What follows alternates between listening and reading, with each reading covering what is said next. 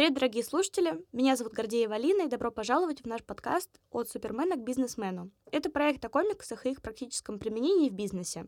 Здесь мы на реальных кейсах разбираем, как заработать на комиксах, а помогают нам в этом наши приглашенные гости, которые смогли. Сегодня мы с вами попытаемся разобраться, зачем же нужны комиксы дизайнерам.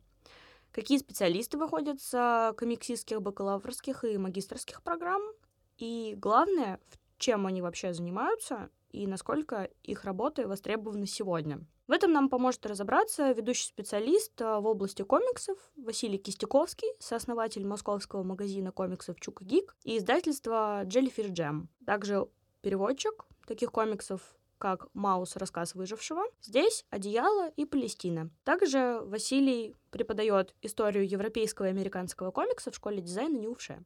Как вы пришли к преподаванию комиксов в университете и в чем вообще заключается особенность вашей работы с студентами?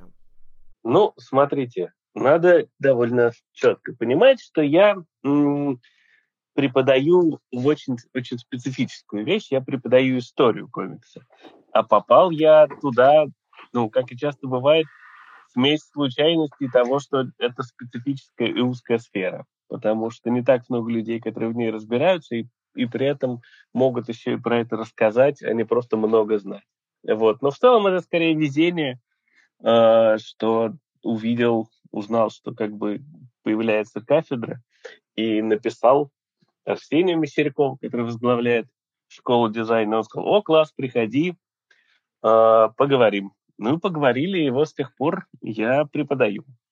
Соответственно, но моя история в этом смысле очень похоже на историю большинства преподавателей кафедры, как я ее знаю, потому что комикс как таковой, хотя в России всегда был, но никакого формального комиксного образования толком до школы не было. Поэтому у всех людей на кафедре разные профили, разные направления. И в смысле комиксов все пришли с разных сторон, и скорее как бы от искреннего интереса к виду искусства, нежели благодаря какой-то э, профессионально, благодаря какому-то профессиональному образованию. А, но при этом это не мешает всем быть классным. Соответственно, ну, всем про себя не скажу, а, но всем моим коллегам так точно, да. Так что смесь э, интереса к искусству, навязчивости и случайности, вот так, мне кажется, приходишь к преподаванию. Ну, плюс тебе должно хотеться преподавать. Мне кажется, это тоже это очень отдельный, э, отдельный мир – отдельный вид интереса, я бы так сформулировал, потому что можно любить какое-то искусство и совершенно не хотеть его преподавать или не мочь его преподавать. Тоже особый тип. Ну, конечно, да, преподавание — это не для всех. И это, наверное, очень осознанный выбор каждого, в принципе, человека, который на это решается. И я бы, в принципе, хотела у вас еще спросить, а в чем именно заключается ваш предмет, что вы преподаете и зачем это, в принципе, необходимо для студентов школы дизайна? Ну, смотрите, как я говорю, у меня история комикса. В какой-то момент мы преподав... я преподавал как бы всю историю э, комикса, а потом как бы мы ее поделили с моим коллегой Алексеем Йоршем. Он взял теорию и историю манги, потому что он говорит на японском и, и этим увлекается, и это гораздо лучше всегда знать язык того, чего ты преподаешь. А я сейчас преподаю историю американского комикса, европейского, российского. И, соответственно, отдельно у меня есть такой мой любимый маленький концептуальный курс про смесь американского истории, мифологии и супергероики, да, как она помещается в контекст американского мифотворчества. Вот. Это то, что я непосредственно преподаю. На самом деле есть несколько...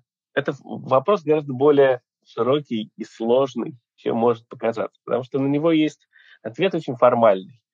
Это насмотренность, я рассказываю про каких-то авторов, которые э, могут позволить э, человеку стать лучше как профессионалу или в целом расширить какой-то свой кругозор. Но на самом деле более широкий метафизический в каком-то смысле ответ заключается в том, что, даже не то, что вопрос, а вопрос, в чем вообще смысл образования, если мы отходим от простых, самых практических навыков, да, понятно, что надо какие-то практические навыки рассказывать. А, а когда мы говорим про такие вещи, мне кажется, это тоже очень важно. И я для себя, когда мы говорим про комиксистов, определил несколько направлений. Первое, ну вот, собственно, очевидно, это некоторая насмотренность. Второе, это повышение, знаете, как бы эффективности изобретения велосипеда. Я абсолютно уверен в том, что любая, любой, как бы, любая творческая профессия – это всегда немножечко э, из, изобретение велосипеда, потому что, грубо говоря, ты должен рассказать ту же самую историю, которую человечество рассказывало, я не знаю, тысячелетиями, но все равно по-новому. Да? И знание истории предмета, который ты изучаешь, это помогает тебе понять, а, вот были еще такие разные варианты. Это часть насмотренности, но такой более практический вариант насмотренности, то, для чего она нужна да, э, понять, о, есть какие еще есть точки входа, какие есть варианты приема, да, варианты приема. Э, и, и будем еще откровенно. Соответственно, комикс сейчас, в принципе, вещь очень востребована с самых разных сторон, э, потому что сейчас вообще век поп-культуры, по крайней мере, десятилетие ее точно. Будет ли то американский комикс, будь то японский, англо-японский комикс, они супер востребованы. И поэтому я очень хорошо понимаю, что люди, даже которые не будут непосредственно заниматься комиксами, а ко мне на курсы могут записаться люди с любой, любой курс э, направления школы дизайна, они хотят вообще понять, что это, как это работает, как это пришло к тому, как оно пришло. Да? И в этом смысле мои курсы всегда э, рассчитаны и на людей, которые этим не занимаются. Да? Я хочу дать широкое представление об этом странном, интересном мире. Очень часто как бы из-за того, что он очень на виду, очень часто странно, неправильно воспринимаем. И есть, это как бы для широкого круга. Но есть еще отдельное маленькое «но», которое я э, приберегаю в сердечке для тех, кто как раз непосредственно на направлении комикс. Потому что э, вот ваши сверстники, студенты, молодые бакалавры, да и магистры, на самом деле, тоже, которые все идут на комикс, все еще ну, на мой взгляд, очень смелые люди, потому что одно дело идти на, я не знаю, юриспруденцию или медицину или менеджмент, whatever. Другое дело, прийти к родителям 17 и сказать, мама, папа, дайте мне денег, я пойду учиться комиксу. Ауч, это очень страшно. И в этом смысле ты оказываешься как будто в море, тебя выкидывают в море, говорят, ну, теперь плыви. Понятно, что вот все преподаватели с той или иной стороны, да, как бы направления комикс, мне кажется, помогают студентам этого направления почувствовать себя не в море, а на земле. Работают такими, как бы, если те, кто непосредственно курирует курсы, работают такими э, островками, да, то я занимаюсь, назовем это странно, топографией, допустим, да, я им говорю, ребят, это не море, это на самом деле система того всего там. Вот тут есть острова, вот тут было это, отсюда это появилось. Это немножечко возвращает почву под ногами. Ты чувствуешь, я не упал с Луны, как бы черт его знает куда и зачем я сюда полез. Я часть большого, широкого контекста э, исторического искусства, которое существует в современном виде больше ста лет, э, по примерно столько, сколько кино, а в широком смысле оно старше литературы. Короче, ты понимаешь, окей, нет, это дело. Это, конечно, все мелочи, да, и на самом деле как, ну, как мелочи. Это э, такие... Это не то, о чем ты задумываешься в активном режиме. Это не то, что вот кто из моих студентов просто так сидит и дрожит об этом. Сейчас есть много других поводов дрожать, к сожалению. Но э, это то, что как бы для меня дополнительный как бы смысл в этом все приносит, кроме того, что, ну, есть учебный курс, надо его прочитать. Бум-бум. Вот это все. Вообще, на самом деле, очень интересно. Вы правы, мне кажется, это очень сложно прийти к родителям и сказать, мам, пап, я вот комиксы люблю с детства, я хочу ими заниматься. Да, это действительно сложно объяснить, в принципе, людям старшего поколения.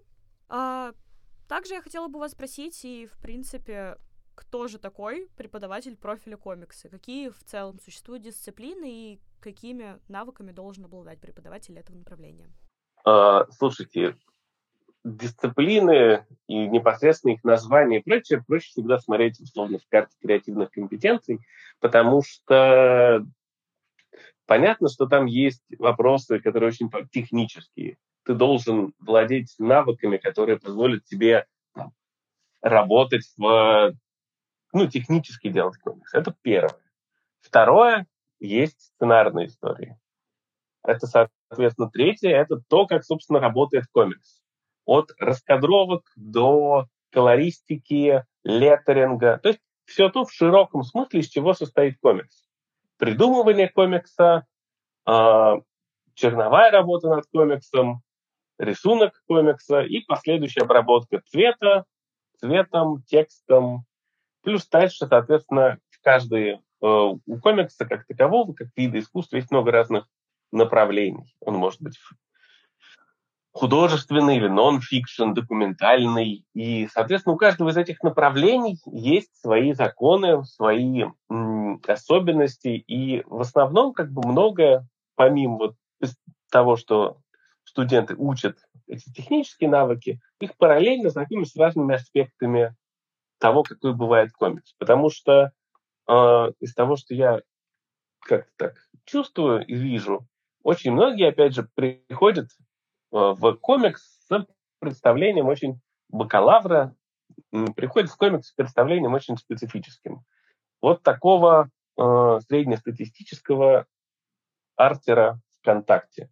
Талантливого, может быть, безумно, просто как бы сверкающе талантливо, но который умеет хорошо одну штуку. И уметь одну штуку – это уже здорово. Но это не то, что как бы не то, что является хорошей основой для долгосрочной карьеры. А вот уметь не только хорошо одну штуку, блестяще одну штуку, а хорошо много разных, да, ты, может быть, свой арт-класс нарисуешь про андатор, я не знаю. Ты делаешь веб-комикс про андатор. Отлично. И у него есть какая-то популярность. Но, допустим, ты уперся в порог этой популярности. Ты не можешь зарабатывать им столько, сколько хочешь. Поэтому ты хочешь еще подработать. Тогда, может быть, тебе нужно делать раскадровки для кого-то другого. Может быть, тебе нужно делать э, книжные какие-то, ну, то есть заказ для книжных издательств, которые хотят уйти в комиксы, например, как ну, иллюстрации или комиксизации детских книг. Есть разные варианты. Э, и все это так или иначе вот навыки, которые ты получаешь за эти четыре года. Да? Работы по брифу. То есть ты понимаешь, есть заказчики, у этих заказчиков есть свое видение. Может быть, они, оно специфическое, назовем это аккуратно, чтобы никого не обидеть.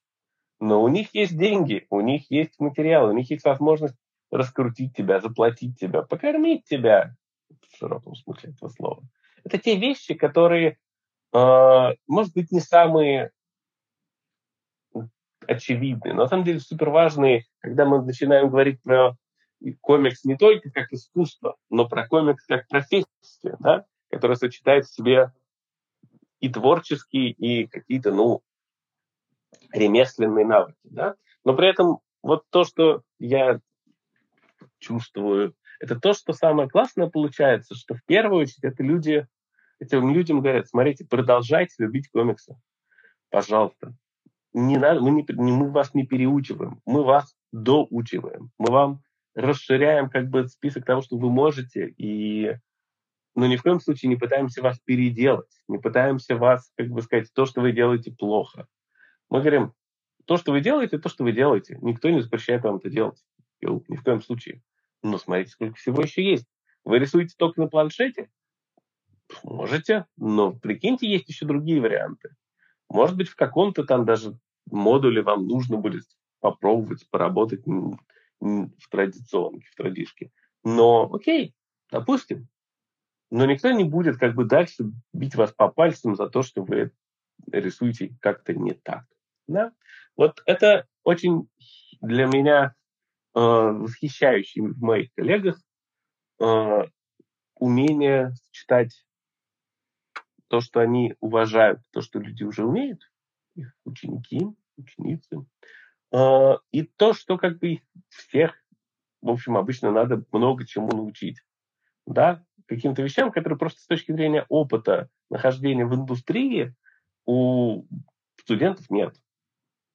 Вот так, мне кажется, основной, если я описывать, как я вижу кафедру комикса сейчас, вот вижу ее в таком каком-то ключе, да, что у нас есть талантливые студенты, все у талантливые, и, но дальше мы им говорим, ребят, с вашим талантом мы занимаемся как бы огранкой, настройкой и выдачей вам инструментария по выживанию с помощью того, что вы умеете делать. А насколько вообще необходимо именно комиксисту, который рисует, также владеть навыками сценарного мастерства, может быть, именно продюсирование того, что он делает? Или же лучше, когда этим занимается целая команда, и каждый в команде отвечает за определенную, определенный аспект этой работы? Слушайте, это очень зависит от того, что вы делаете и в каком какой ситуации, в каком ключе. Потому что если вы э, делаете серийный, мейнстримовый комикс для заказчика, какой-нибудь издательства, например, то обычно цеховая работа будет более эффективной. Да? Вы сможете делать, если каждый делает свою конкретную, э, отвечает за свою конкретную сферу, у вас может получаться лучше. Если же у вас как бы, это какой-то небольшой проект. То есть не каждый проект требует цеха. Не каждый, э, при этом не каждый как бы даже большой проект делает цеха, потому что если вы делаете какую-нибудь свою большую личную историю, то лучше вас никто не будет вашим сценаристом, скорее всего. Или нет. В истории комикса есть самые разные примеры. Есть очевидный американский пример, человек, который имел блестящее чутье на диалог, на историю, на персонажа, на характеризацию, на шутку, но в то же время умел рисовать только палка-палка огуречек, и в итоге как бы ушел и э, не стал сценаристом, а стал, э, стал сценаристом, а не стал художником, да, не стал авторским художником. Это Харви Пикер и его комикс «Американское великолепие», который ему всегда делали другие люди. В то же время есть огромное количество людей, которые сами становились своими сценаристами. Если, если мы говорим про мир как бы большого такого комикса или, как некоторым хочется это назвать, графического романа.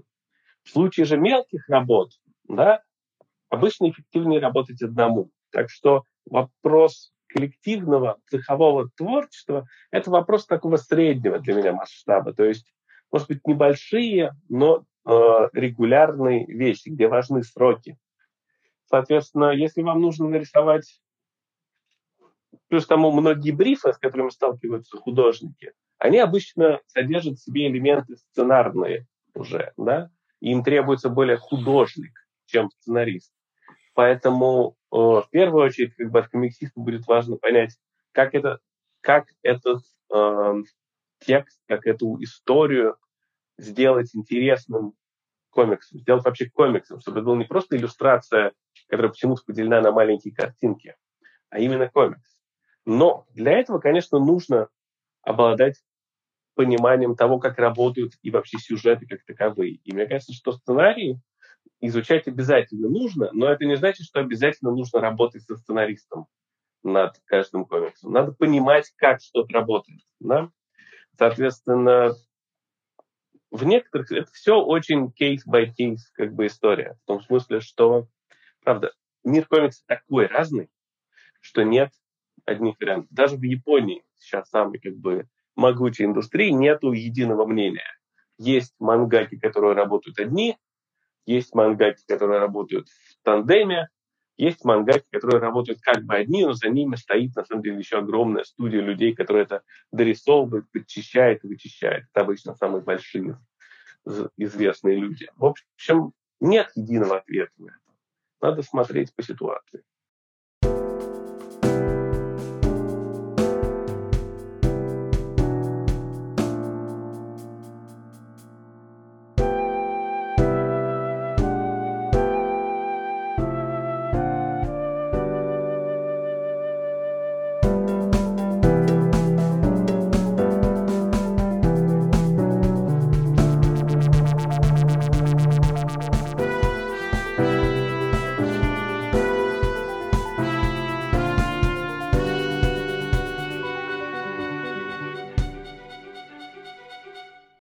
Вообще, на самом деле, один из самых насущных вопросов, мне кажется, для наших слушателей будет а, это, что вообще ждет бакалавров и магистров после выпуска с а, направления комиксов.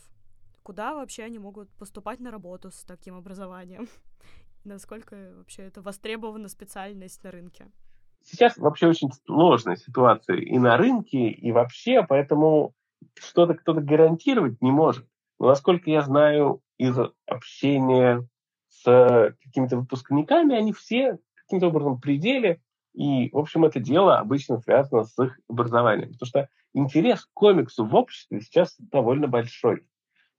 И по этому поводу от каких-то частных компаний до э, государственных, от издательств до, не знаю, каких-нибудь агентств, министерств, все хотят в этот комикс каким-нибудь боком пролезть. А количество людей, которые могут профессионально им заняться, невысоко. Поэтому с этой точки зрения уже как бы очевидно, какой-то спрос будет. Плюс нельзя забывать, что мы живем в мире очень глобализованном. И я думаю, что потихонечку наши авторы будут просто э, больше, более и более востребованы на Западе или где-нибудь еще, где нужны постоянно художники, нужны комиксисты. Они везде есть. Я знаю, что есть наши э, коллеги, которые преподают и где-нибудь в Европе, получают гранты европейские. То есть первому выпуску, на самом деле, сколько, пару лет, еще мы не можем как бы отследить то, насколько как бы сложилась большая институционная среда, чтобы ты точно понимал, где ты оказываешься. Да? Знаете, как вот люди отучились на консалтинге, у них есть цель. Мы хотим идти в какой-нибудь McKinsey. А люди, которые отучились на комиксе, у них пока такого технически не может быть. Ты не можешь сказать, что ты хочешь работать в Marvel или в Кадансе, или, я не знаю, в Галимаре, в Кастермане. Ну, что у нас есть во Франции, да? Но ты попадаешь, в общем, в мир, в котором очень большой интерес к тому, в чем ты хорошо разбираешься. По этому поводу, мне кажется, они не пропадают сейчас. Кем конкретно они могут быть, правда? Они могут делать на заказ арты и... Понимаете, в том ты прелесть. Ты можешь делать и просто арты, и ты можешь делать какие-то более вещи, сложные комиксные вещи с раскадровкой. От одной до множества страниц. Это на самом деле не так очевидно. Я видел как худо... хорошие артеры, хорошие художники, которые не умеют работать с динамикой и раскадровкой, теряются и делают очень неинтересные вещи, чего нельзя сказать про наших студентов. Я понимаю, как работать с раскадровкой. В книжном деле сейчас развивается больше всего два направления. Комикс и детская иллюстрированная книжка. И в том и в другом направлении наши выпускники будут, естественно, чувствовать себя как рыба в воде. Так что это прям вот уже хорошее начало. А все остальное – это приятный бонус. Иметь возможность и какой-нибудь рекламный комикс, и в соцзаказ. Ну, что-то хороший соцзаказ. В общем, много всего к такой хорошей, хорошей стартовой точке из книжной индустрии, которая очень интересуется комиксом сейчас. А насколько вообще много этих заказов на тот же рекламный комикс, например? И да, насколько вообще большая эта отрасль, в которую могут пойти работать выпускники? Ну, у меня нету, естественно, никаких цифр по поводу количества рекламной, э, рекламных комиксов, и измеряется это исключительно визуально и тем, что я, условно говоря, слышу. Э, слух, слу, слухи – это не самый эффективный рыночный измеритель, поэтому здесь я ничего не могу сказать. А вот по поводу роста комиксного рынка, то знаешь, что в 2022 он вырос на 44% и растет, по-моему, быстрее всего он составляет уже какие-то э, сколько-то сотен миллионов рублей. Э, далее, надо понимать, хотя много, большая часть там переводная, но не только она, не только переводная. Есть издательство Bubble, есть все, как бы, все те, кто хотят быть издательством Bubble. То есть каким-то образом эта книжная часть растет.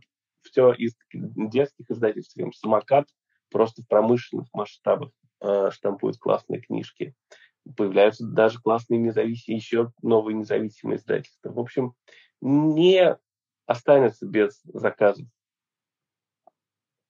молодой комиксист, но надо понимать, что четко вот сказать, ну вот смотрите, рынок рекламного комикса вырос, я никогда не видел таких цифр.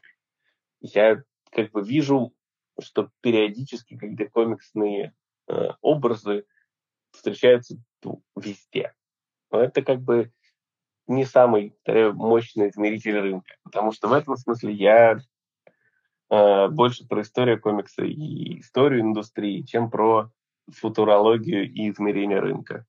Да, конечно. Может быть, у вас есть какой-то совет э, к будущим выпускникам и, в принципе, людям, которые хотят работать э, в индустрии? Может быть, стоит с чего-то начать? Э, в конце концов, на этом же зарабатывать должны люди.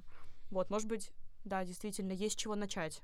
А, мне кажется, что очень важно в этой индустрии это построение собственного бренда, что надо исходить из того, что лучше всего продаваться будет личный бренд всегда. Не только профессиональные навыки, а личный бренд. Если вы э, классный, если вы э, интересны людям, то через то, что вы интересны людям, вы становитесь интересны и дальше заказчиком.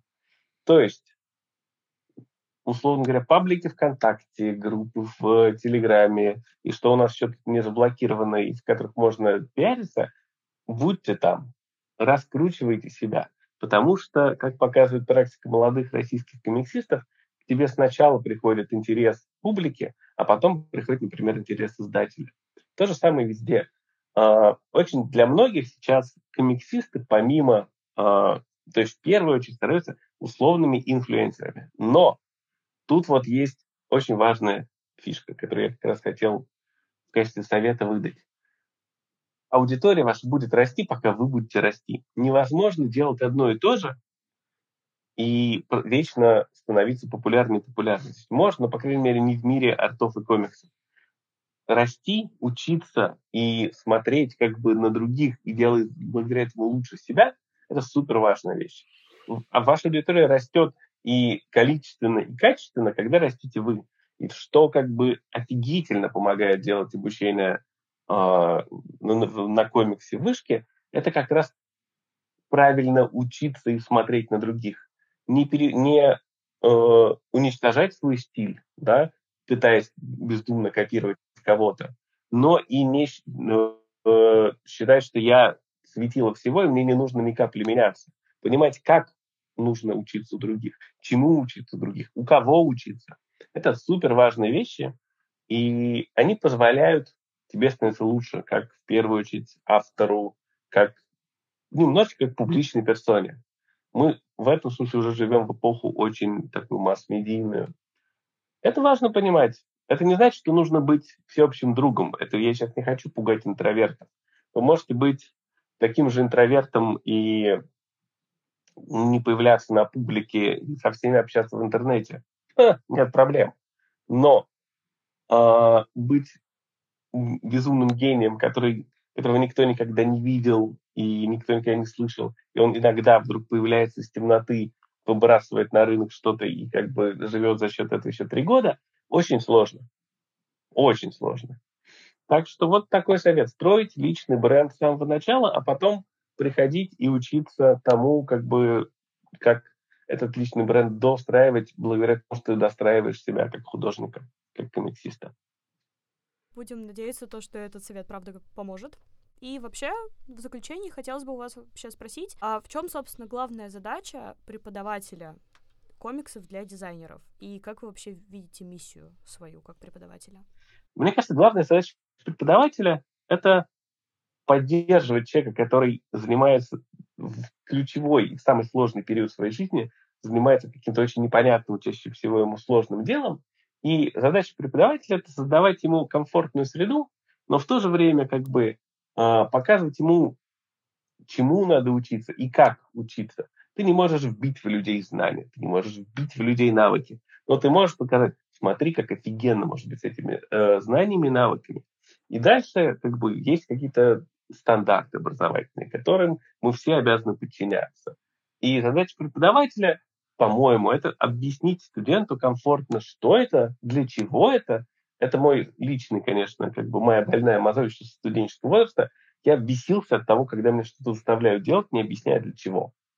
Даже если это в итоге, может быть, было полезно. Мне всегда кажется, что более эффективно объяснить.